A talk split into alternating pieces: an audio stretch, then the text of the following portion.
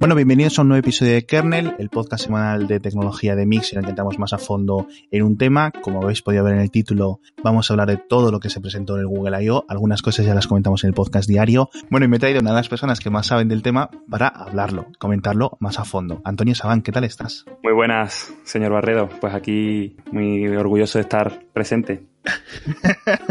ha costado traerte al podcast, pero, pero al fin ya, ya, ya, ya, estás, ya has llegado. Orgulloso y agradecido.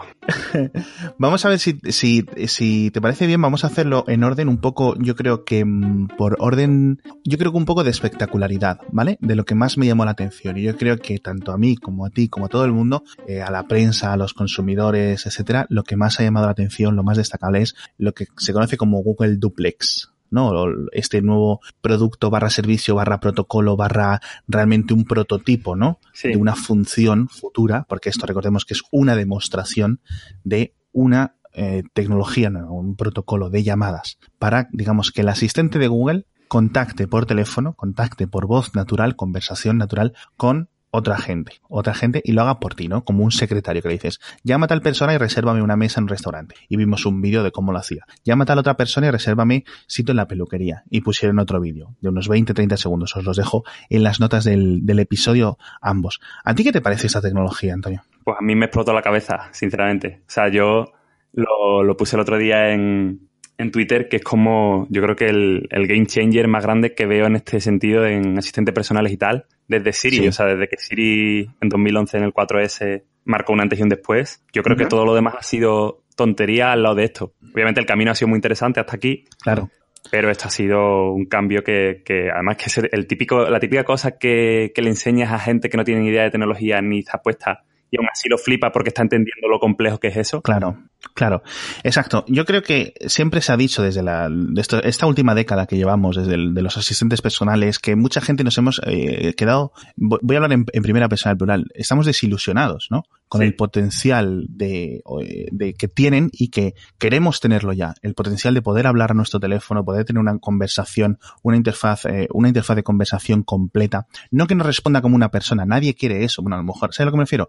Nadie dice, quiero hablar como Iron Man con mi secretaria robótica, ¿no? O como si fuera un robot de verdad. No, yo lo que quiero es que nos entienda, ¿sabes? Yo lo que quiero es que sea capaz de responder cosas obvias y cosas que pensamos que en 2018 ya deberían de estar haciendo. Sí, justo hace unos días también compartía que, preguntaba tanto a Siri como a Google Assistant, que tampoco es la panacea que muchas veces vendemos. Claro. Eh, ¿Cómo va la Champions? Con un partido en directo, el Real Madrid contra el Bayern de Múnich. Y me sacaba la clasificación del grupo del Manchester de, ah. de cuando acabó. O sea, del grupo A. Sí. Lo preguntaba en grupos de hace meses. En Google Now, perdón, en Assistant, lo mismo. ¿Cómo va la Champions? El grupo A del Manchester. Ya. Eh, ¿Cómo va el Real Madrid en la Champions? Y me sacaba el grupo del Real Madrid. Que sí, que lo más fácil hubiera sido ¿cómo va el Real Madrid? Y ya, te lo dice, pero en ese momento no caí y, y, no entiendo que no me respondiera de esa manera. Claro, y son un montón de cosas, son todas estas cosas que hacen lo que, lo que te decía yo de la desilusión. Porque en cuanto falla un par de veces estos sistemas, cuando no son mágicos completamente, yo creo que la gente deja de confiar, porque pierde tiempo, pierde 10 segundos en esperar, ¿sabes? Entre que haces la pregunta, te da una respuesta que tú piensas que está mal o sabes que está mal, y lo peor es que luego sospechas que pueda estar mal. ¿Sabes lo que me refiero? Una vez que sabes que esto es falible, que es un sistema que está con un, digamos, una tasa de errores mm. en las respuestas simples tan alta, como puede ser Siri, em, dejas de confiar en él y vuelves a hacer las búsquedas naturales con teclado virtual, ¿no? Y yo creo que esto es una cosa que mm, va a costar que muchas personas vuelvan a confiar. Pero dicho esto, con Google Duplex sí vimos, yo creo que un gran avance, un gran avance en mantener el contexto de una conversación, un gran avance en, en el conseguir hilar más allá de una serie de parejas de pregunta-respuesta, pregunta-respuesta, pregunta-respuesta, una conversación mucho más natural. Sí. También vimos una cosa muy interesante, Antonio, que fue los dejes. No sé si eso te fijaste. Es el momento además que se escucha al público allí presente en la presentación como diciendo wow, ¿no? Es como todo el mundo aplaudiendo porque, porque es un momento en lo que sería el, el que sería en español, espera un momento, ajá, que ellos dicen, sí. ¿no? Pues ajá. es tremendo, Es, es una cosa, es decir, de verdad le acaba de pasar eso, ha entendido lo que tenía que esperar, que la otra persona iba a consultar una cosa. Que al final es muy repetitivo en ese tipo de llamadas, pero Y entonces, después de la publicación de esto, todos nos quedamos asombrados, todos vimos el potencial, etcétera. Aunque recuerdo esto, demo, prototipo, ¿vale? esto no es una cosa que vaya a llegar mañana a Google Assistant. Y rápidamente llegaron dos eh, derivaciones de la narrativa. Uno, esto va a necesitar mucho más datos personales de nosotros para funcionar. Es decir, si tú le dices, por favor, pídeme cita en un restaurante, va a necesitar tus datos para pedir cita en el restaurante por ti. Va a necesitar saber eh, cuáles de las horas estás disponible, con lo cual va a tener que tener acceso a tu calendario, ¿vale? Va a tener que tener acceso a más información de ti en el sentido de tu nombre, tus apellidos, cosas que a lo mejor muchas veces Google ya sabe, pero esto no es una herramienta mágica que, por ejemplo, eh, mucha gente esté dispuesta a utilizar, ¿no? Esto a nivel de privacidad. ¿A ti qué te parece por este rama? Yo, eh, yo es que creo que ya, ya todos, que ya casi todos los datos que quiera tener Google y que necesite ya los tiene, ¿sabes? O sea, no digo que no. Yo creo que para estos dos ejemplos, sí, estoy totalmente de acuerdo con lo que dices. No digo que no, que no, haga, que no haga falta un debate, ¿eh? de hecho, estoy muy a favor del debate, pero digo que, que es que yo, yo, no sé ya qué más le podemos dar a Google, ¿sabes? De, que falta literalmente que saquen alguna ley de estas para autenticarnos eh, y nos pida el DNI y, le subamos nuestro DNI y nuestro pasaporte, ¿sabes? Que por otra parte es lo que se pide un poco a WhatsApp y tal con, la, con, con las políticas estas de, de los menores de 16 años, eso, oye, ¿cómo, cómo logra cómo lograr que de verdad la persona demuestre que tiene 16, ¿no? Sin darle un aceptar condiciones. Sí, claro. Eso es. Pues al final, eh, todo esto es una balanza y lo tenemos que decidir. Y hay algunas personas que yo entiendo que les va a ser muy costoso decidirlo. Al final, esto siempre no es una cosa necesaria para el día a día. Tú puedes seguir llamando por teléfono. claro, quiero decir, no es en plan, es que si no, no puedes salir de casa sin esta tecnología. De hecho, ¿tú sabes cuál, cuál me parece otro debate necesario? O sea, esto nos ha parecido muy espectacular y, creo que, muestra el estado al que puede llegar la tecnología, incluso en una etapa muy arcaica como en la que estamos. Pero aún así me parece que es como demostrar la potencia, pero innecesariamente. Me explico. Vale. Eh, llevan muchas keynotes de Apple, muchas keynotes de Google I.O. y tal, demostrando cómo se puede pedir un Starbucks para que cuando llegue esté preparado, con Siri y tal me refiero, ¿eh? Para que cuando tú llegues a ese Starbucks esté allí tu café preparado, ¿no? Sí. ¿Cuál es la utilidad real? Ojo, que digo, veo el potencial y me encanta y he flipado, pero ¿cuál es la utilidad? Luego te paras a pensarlo y dices, ¿cuál es la utilidad real de que tenga que llamar por ti en vez de poder marcar tú una reserva en un cuadrito que aparezca en Google o en cualquier aplicación dedicada o que simplemente le puedas decir tu Assistant sin que ese Assistant llame, oye, métete en la API de tal...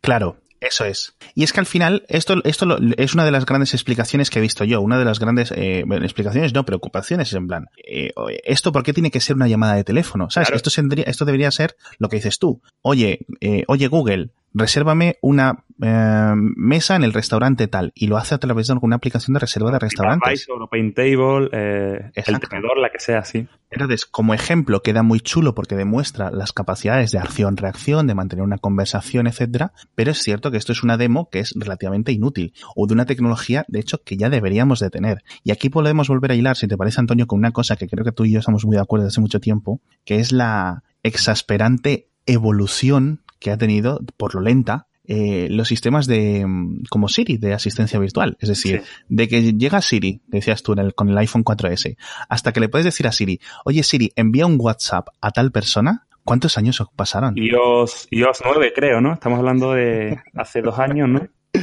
Claro. Y dices tú, si esto es la tecnología más obvia que se le puede pedir a un asistente personal, sí, sí, y esto es a mí lo que me extraña, tío, que yo creo que eh, Apple eh, tenía una delantera cuando compró la tecnología detrás de Siri, eh, cuando la incorporó rápidamente al iPhone en ese mismo año, etcétera, el no tener recursos, el no haber sido capaz de, separar eso en, en APIs potentes, etcétera, ahí perdió mucha delantera. Y luego, obviamente, Google, que digamos, en este campo de tecnologías va mucho más adelantada, tiene muchos mejores investigadores, académicos contratados, etcétera. Digamos, es como su fuerte. Cuando ha ido a por todas por esta tecnología, pues le ha metido una pasada. De hecho, incluso podemos asumir eh, otros competidores como Cortana, como Amazon Alexa, etcétera, que en algunos casos, al final es lo de siempre, ¿verdad, Antonio? En algunos em, elementos está mejor un asistente y en otros sí, Luego, como decía, no hay tanta diferencia. Y es cierto que también Apple tiene otro enfoque, ¿no? Como más on-device en el, en el dispositivo y la otro cloud con tanto manejo de datos ya almacenado durante años, pues puede ser más fácil. Yo eso lo entiendo. Pero aún así, eso no existe. No digo que eso no exime a Apple, que si Apple quiere ser líder, tenga que buscarse las, castañas para hacerlo igual, de igual manera, eh, con la privacidad de la que presume, claro. Claro, al final es un tema de, de, verlo en el sentido de que Apple yo creo que lo ve desde un, le estás preguntando a tu móvil y es a tu móvil, ya está Y por otra parte, Google le, preguntas a Google. Google le pregunta al mundo. O sea, cuando tú preguntas a Google Assistant, tú preguntas al mundo. Y entonces yo creo que esa es la gran diferencia. Y el otro problema de privacidad que comentábamos antes, perdón, de privacidad, no. Bueno, sí, de privacidad, es que decían, eh, otros eh, expertos de seguridad han visto esta tecnología, la han visto tan avanzada, la parte, digamos, de la conversación natural, y han dicho, ostras, esto puede ser utilizado para hacer fraude, para hacer un montón de llamadas falsas, para hacer un montón, ¿sabes a lo que me refiero? De timos, de coges y puedes hacer eh, con ese tipo de tecnología, imagínate, ¿no? a ti. Y claro, han dicho los de Google, después del, después de, durante el de Google I.O. sigue. Mientras estamos grabando este podcast aún sigue, ¿vale? Han dicho, no, no, vamos a modificarlo. Esto va a ir avisado de que es una llamada robótica, ¿no?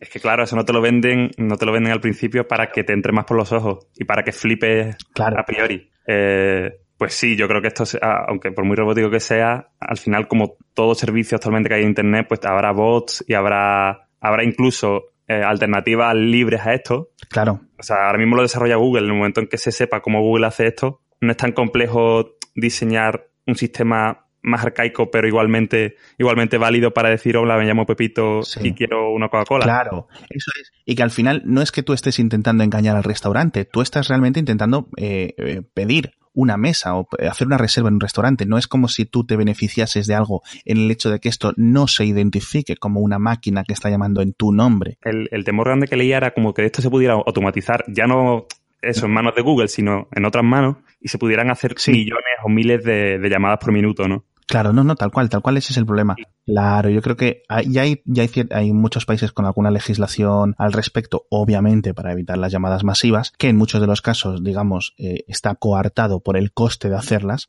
pero en cuanto esto se pueda realizar a través de Internet de forma masiva, de la misma forma que ahora enviamos eh, correos electrónicos, que se envían correos electrónicos de spam al, al, por la tonelada, pues yo creo que esto puede ser bastante preocupante. Pero bueno, yo creo que si tendría que decir una fecha, yo creo que esto vamos a empezar a verlo en un par de años. En un par. Y de nuevo, en algunos usos eh, muy concretitos. ¿eh? O sea, estoy encantado de ver la tecnología, estoy encantado de ver sobre todo el trasfondo detrás, el hecho de que sea capaz de mantener una conversación totalmente coherente, ¿vale? Que eso me gusta para cuando esa tecnología se traslade a los asistentes en nuestras casas, en nuestros teléfonos, ¿vale? Más allá de pregunta, respuesta, pregunta, respuesta. Pero bueno.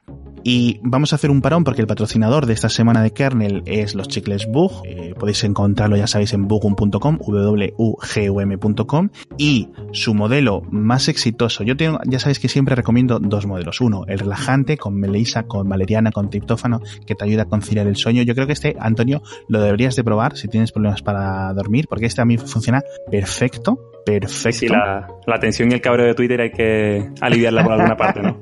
Apagas el móvil un chiquito y a dormir como un bebé. Y, pero sobre todo yo creo que a ti y a los estudiantes, eh, porque tú qué estabas estudiando? Yo, ciencia política y sociología. Madre mía. Bueno, sé que necesitan muchos chicles, Antonio. Eh, los de cafeína, los que le llaman Energy, que ahora tienen un modelo con mucha más cafeína, pero los que a mí más me gustan son estos que son más suavitos. Tienen cafeína, tienen ginseng, tienen guaraná y te sirven pues para despertarte rápido por la mañana, te dejan aliento fresco. Eh, mitad de una reunión en el trabajo, de, camino a la universidad, de un montón de cosas. ¿Tú los has probado? Todavía no, pero se me han antojado y creo que el titular próximo va a ser que los millennials matamos el café y nos pasamos a los chicles, ¿no? a saber, pero bueno, ya sabéis, los podéis encontrar en bugum.com, wgum.com y con el código MIXIO, M-I-X-X-I-O, si compráis un par de cajitas, os hacen el envío gratuito. Y es que si echáis el, si echáis los cálculos, salen muchísimo más baratos que comprar lates de Coca-Cola, muchísimo más barato que comprarte un café. Eh, así que os animo a que los probéis. Vamos a ver un segundo también de Android P, porque yo creo que es el segundo gran tema de la presentación, o el gran tema del Google I.O., yo creo, a pesar de que esto de Google Duplex se haya comido un poco el protagonismo. Eh, bueno, tú ya lo has estado probando. Yo diría que viene cargado, es una versión que no te esperas que, mm, lo comentábamos antes de, antes de entrar a grabar. Em, Android 6, Android 7, Android 8, eh, hemos visto, ostras, esto ya parece que está muy maduro, ¿qué queda más por añadir? Y de repente te viene Android P, que es Android 9, y dices tú, jolín, un montón de novedades de interfaz, un montón de novedades del sistema de navegación por gestos, que yo creo que es lo más interesante y lo que más vamos a, poder comentar. A ti en general, ¿qué impresión te ha dado la, esta, esta previa de desarrollo? Pues lo que me lleva dando Android desde, la, la impresión que me lleva dando Android desde, desde la 6.0 es un sistema madurísimo y con el cual Google tiene, tiene una visión tremenda de cómo hacerlo evolucionar. O sea, no se le ve como que se acaben las ideas. Es, es como, como en Google Fotos, como en todos los servicios, dices tú, ¿cómo mejora Google Maps? Ahora luego lo veremos, ¿no? dices tú, esto no deja de mejorar. O sea, es, increíble. Eh, nadie se esperaba algo como Dashboard, por ejemplo, podemos comentar eso. El tema de, del cómo Google se está convirtiendo en nuestro tutor, que yo lo comentaba el otro día en un artículo. Decía que, no, el sistema ahora permite, lo comentamos, ¿no? El sistema ahora permite eh, monitorizarte a ti mismo eh, en el uso, en tu comportamiento con el smartphone, ¿no? Puedes saber cuántas horas has estado con él, cuántas horas has estado en YouTube, en Twitter, en Facebook, etcétera, ¿no? Pero es que además puedes limitarte el tiempo. Y estas son las cosas que yo siempre me, he dicho a mí mismo. Digo, si esto lo implementan, estamos reconociendo que somos unos niños chicos mentales que no sabemos gestionarnos, porque pese, a que sabemos que tenemos que dejar el móvil en ese momento porque tenemos que ganar productividad, no somos capaces de autolimitarnos. Y alguna vez lo he pensado y he dicho, ¿y, qué haces en estos casos? Metes el móvil en el cajón y lo o te vas a la calle incluso sin, sin, móvil. En este caso Google ha quedado el paso. Aquí, esto es una cosa que mm, del típico de desarrollo de la tecnología, de la labor de la tecnología, etcétera, de cuando se implementaron todos estos sistemas de notificaciones hace 8, 9, 10 años, ¿no? Antes de que llegaran los smartphones, porque antes nuestra comunicación con los ordenadores, con los ordenadores en general, ordenadores de bolsillo, ordenadores de sobremesa, ordenadores portátiles, etcétera, era eh, de una forma muy sencilla. Quiero decir, a no ser que te llamaran o te enviaran un mensaje concreto, era todo ver la ventana en la que estabas, hasta que se digamos, las eh, notificaciones se popularizaron. Y todo este flujo, los newsfeed de Facebook, la constante, digamos, integración, el tenerlo debajo de la almohada cuando nos vamos a la cama, el tenerlo en el bolsillo cuando vamos al, a la este, el estar en cualquier momento, tener una herramienta mágica, ¿no? Una piedra mágica de cristal en tu bolsillo, que la saques y tengas todo Internet a tu, a tu disposición, esto es atrayente. Y esto es digamos, o como un anillo de poder. Entonces es normal que no nos podamos resistir. Yo entiendo lo que dices tú, de que somos como niños que no nos podemos controlar, pero es que cuando lo piensas, dices tú.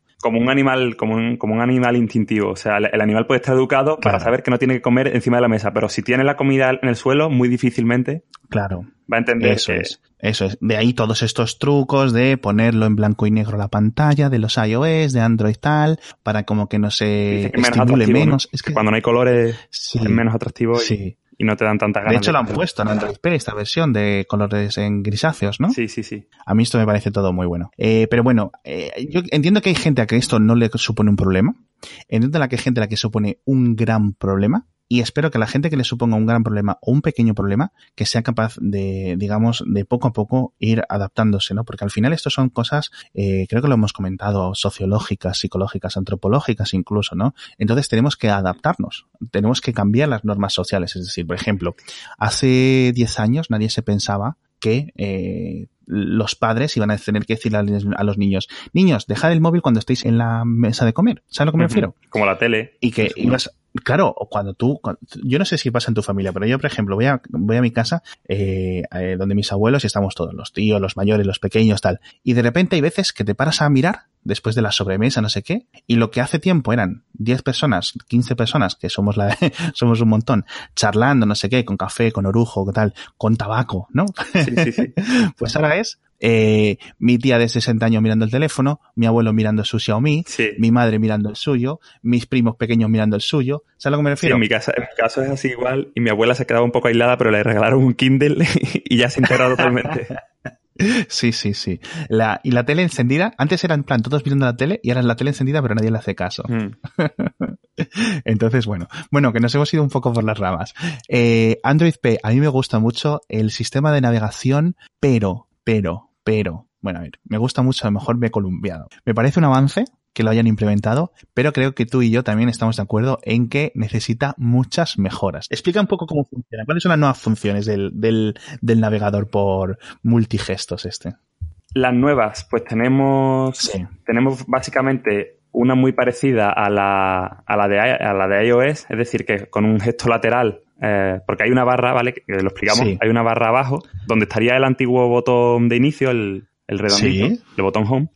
Tenemos una, una barra que se puede mover hacia izquierda y derecha. Sí, como una pildorita, ¿no? Vale. Efectivamente, entonces, si nos movemos a un cielo a otro, pues podemos ir a la aplicación anterior. Hay también un gesto que es exactamente el mismo de darle el doble toque a recientes en, sí. en desde Nugat. Luego. Vale, pero ese toque, ese, el doble toque, ese sigue para ese, por ejemplo, yo lo tengo, o sea, ese es en el botón de atrás, ¿no? Le das dos veces al botón de atrás y te abre la aplicación. Eh, sí, sí, sí. Vale, ese sigue, ese sigue, porque ese es un, gesto que yo recuerdo que me lo enseñaste tú hace como un par de años. Sí, o sea, hay, un equivalente, ¿sabes?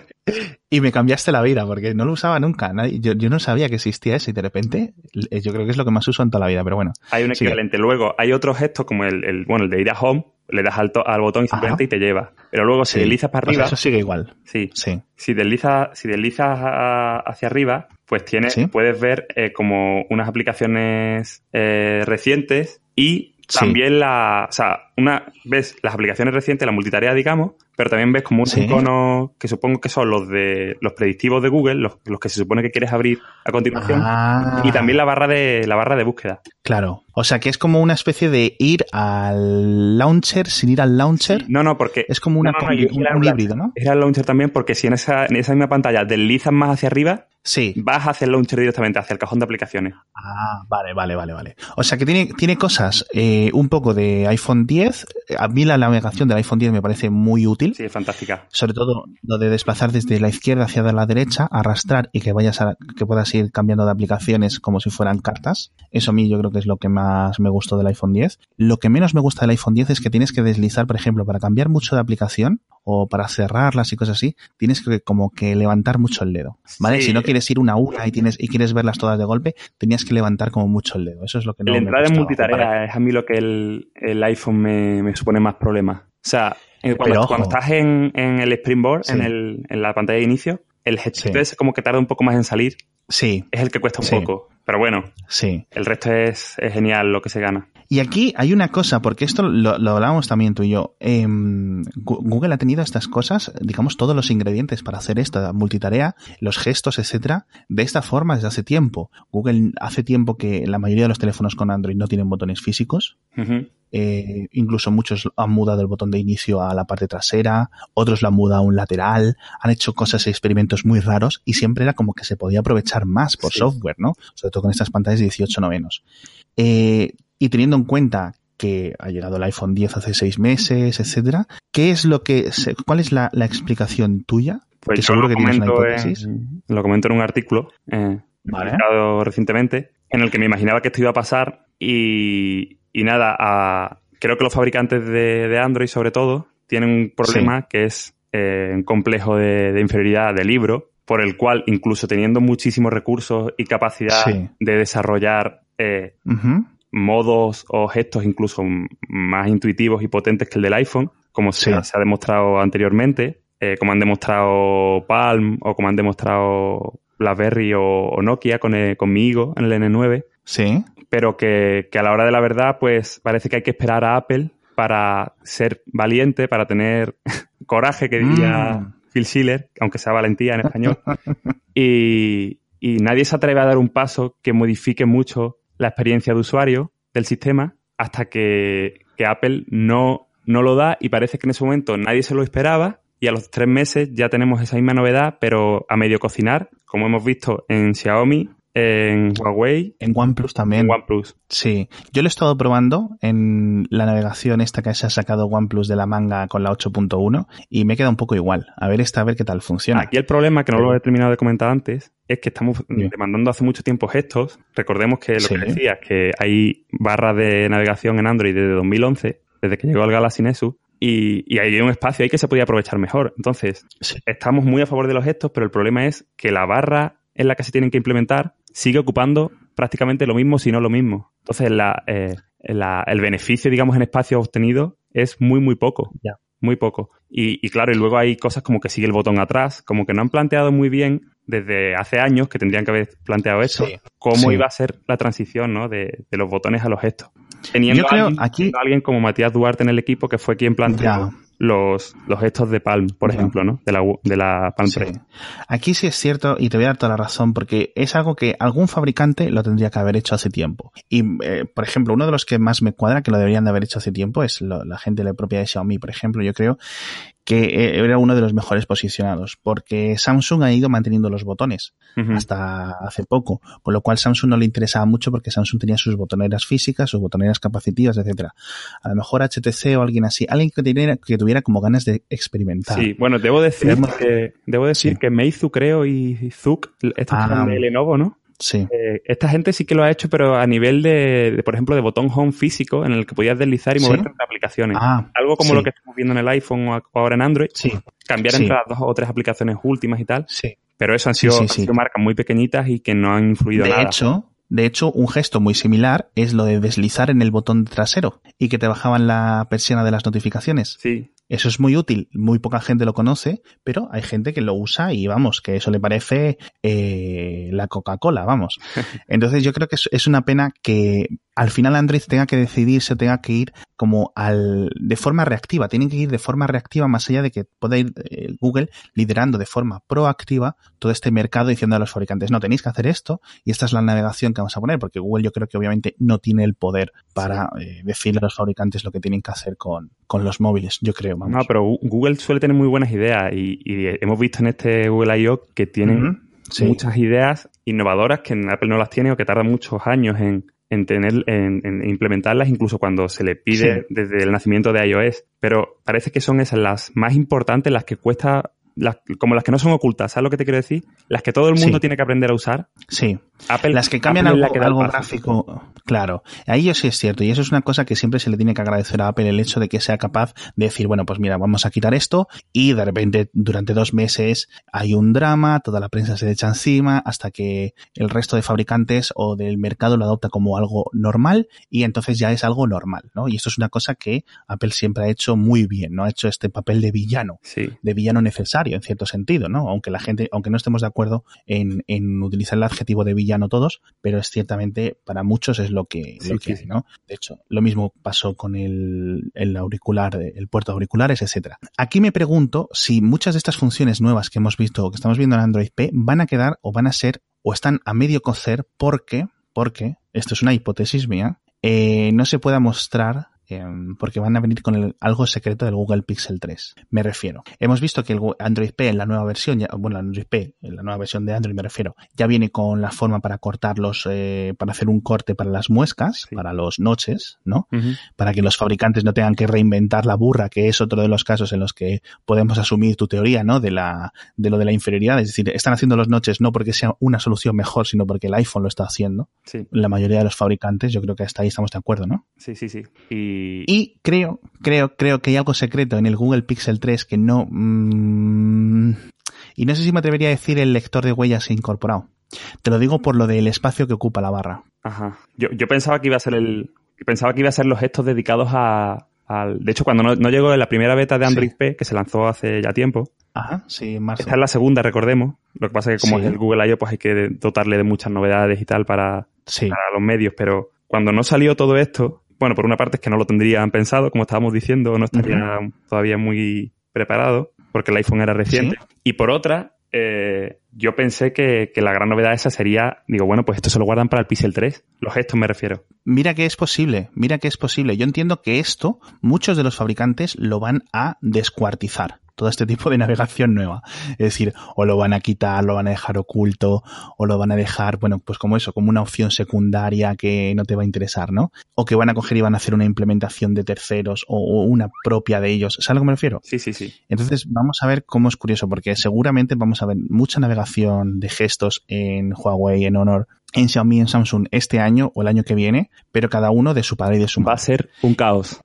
o sea, esto, esto lo tenemos que ir asumiendo ya. Ya con los botones físicos y los botones en pantalla, hemos visto distinto orden. Por Ostras, ejemplo, Samsung ponía, los hasta el S6, Sí. Samsung ponía el botón de, de multitareas recientes en la izquierda. Y cu- cuando Claro. usabas un Samsung durante una semana tenías que acostumbrarte a no darle atrás Sí. y uf, era un lío. Sí, Pues esto más complicado todavía. Claro. ¿Y los fabricantes que te ponen cuatro botones abajo qué? Como El de bajar notificaciones, ¿no? Al lado de... Sí, es, es una locura. Pero bueno, eh, lo bueno es que el caos va a quedar tan retrasado porque hasta que Android P sea medianamente usado, sea usado por un 5%, pues van a tardar pues por lo menos un año. Bueno, hay, Pero- hay una cosa que decir ahí, ¿eh? Y es que creo que estamos ante la prueba de fuego. Sé ¿Sí? que esto lo llevamos diciendo todos los años desde que Android es Android, pero estamos ante la Sí. prueba de fuego de los fabricantes con el Project Treble, que ya muchos han tenido que Uf. implementar obligatoriamente. Entonces estamos en el momento de decir, eh, quiero, Yo quiero creer. quiero brindar a mis usuarios eh, la experiencia Sí. de tener P, aunque no haya cambiado mi launcher ni mi estética, Sí, pero quiero darle Sí. las funciones de Android P del día 1, puedo porque tengo Treble. sí. Lo hago. O quiero esperar Vale. cinco meses a cambiar mi launcher y a modificar mi Sí. frameworks y todo eso. Pues ahora me espero eso.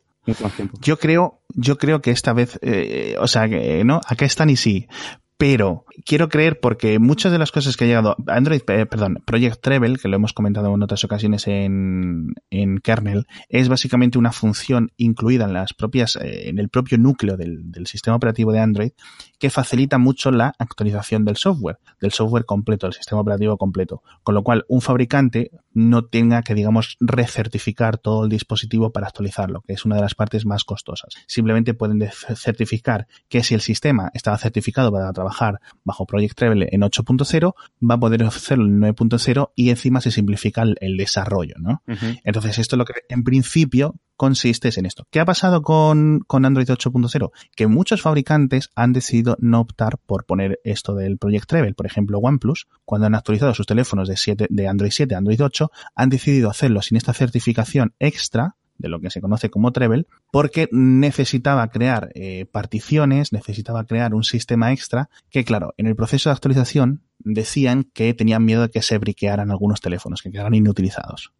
Esto lo podemos comprar o no, esta teoría, ¿vale? Yo no lo compro porque Apple ha sido capaz de, cambiar el sistema de archivos sin, sin problemas actualizaciones siempre han sido, mm, eh, no es una cosa fácil a nivel informática hacerlo porque durante unos momentos tiene que haber como dos sistemas operativos eh, instalados o medio en paralelo mientras uno se borra y el otro pasa a tomar el control. Es decir, es una cosa complicada, pero que decir, no es imposible. Se lleva haciendo muchísimos años, ¿no? Y ahora con Android P, obviamente ya vienen todos los sistemas ya incorporados con esto, con lo cual es posible que todo lo que se anunció casi a finales de 2016 se empiece a ver a finales de 2018. que las cosas de Palacio van despacio. Creo que no es obligatorio que los que se lanzan, me, refiero, me explico. Eh, todo lo que se lanzara con Oreo de serie es obligatorio que tuviera Treble. Eso es. Pero si tú lanzabas con 7.0, ya estando 8.0 en el mercado, te has podido librar. Que es lo que hicieron muchas marcas, que, que sacaban que se decía que sacaban con, todavía con Nougat porque no querían la obligatoriedad de Treble. Claro.